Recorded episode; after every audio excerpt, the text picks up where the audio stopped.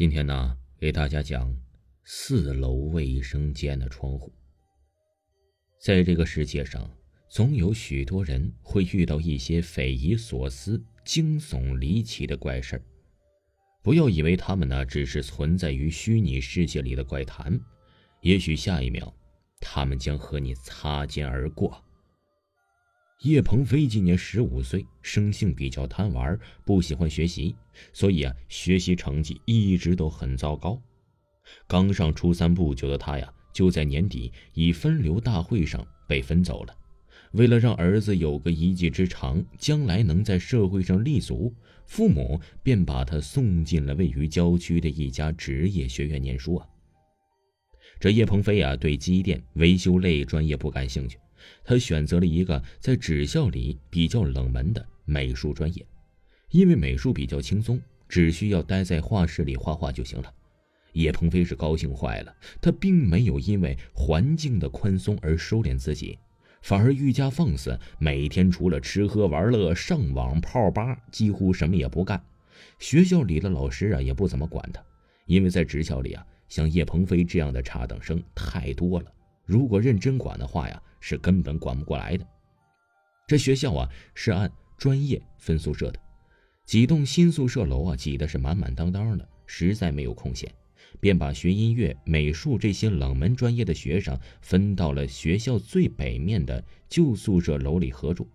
旧宿舍楼是七十年代建成的，因为年久失修，加上岁月的侵蚀，早就已经变得破败不堪了。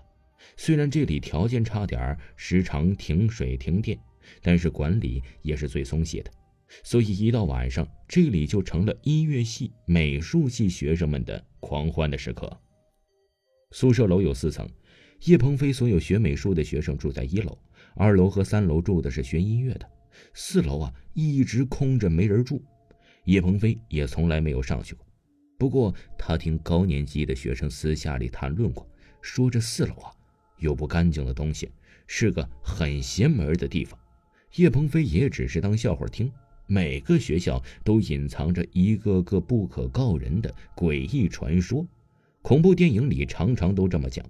不过这种冷笑话也只能糊弄些小孩子。时间一天天的过去了，不知不觉，叶鹏飞已经在这里生活了一个月。一年中最寒冷的冬天已经来临了。住在旧宿舍楼里的学生，苦日子也来了。因为设备陈旧，暖气管道年久失修，供暖供不上。住在这里的艺术生们只能挨冻。一下晚自习，他们就躲到各自的宿舍里，盖上厚厚的被子睡觉。叶鹏飞呀，从小就怕冷，他买了电热毯、暖手宝、暖风机，希望能让自己暖和一点。可是只要碰到停电的时候，这些东西一件都派不上用场。哎，学美术和学音乐的都是后娘养的。每当想起这里啊，叶鹏飞就会感到后悔。看来呀，艺术家这碗饭也不是那么好吃的。这天晚上，因为学校电力系统出现了故障，便取消了夜自习。因为无事可做，学生们都回到了各自的宿舍里，叶鹏飞也不例外。他躺在冰冷的床上，盖着厚厚的被子，玩起手机来。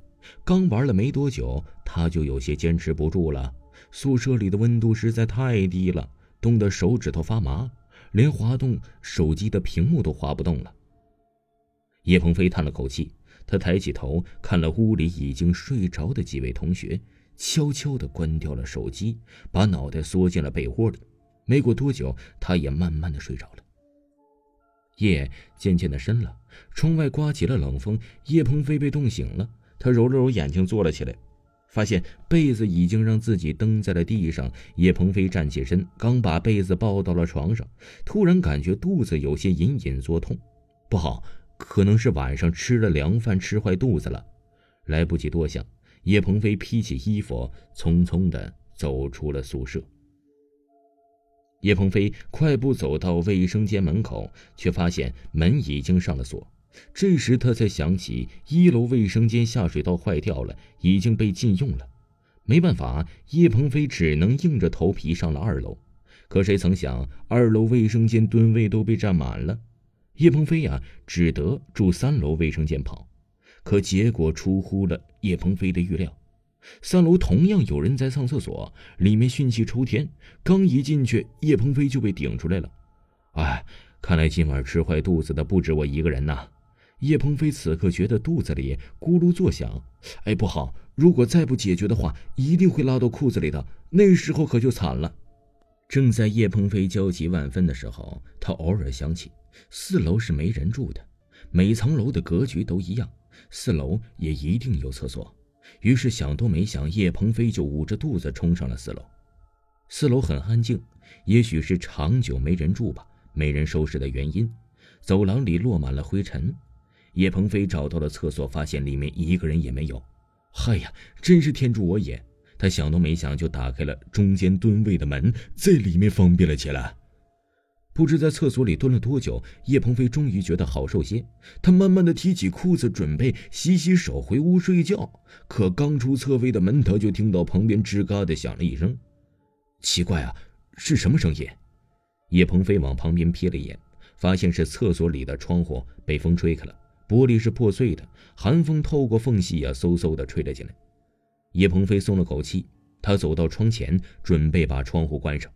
不料，就在他刚刚伸手要去碰窗户的时候，窗沿咔咔的响了两声，从下面竟然伸出了一只沾满血的手臂，它散发着浓浓的腥臭味，缓缓的向叶鹏飞抓了过来。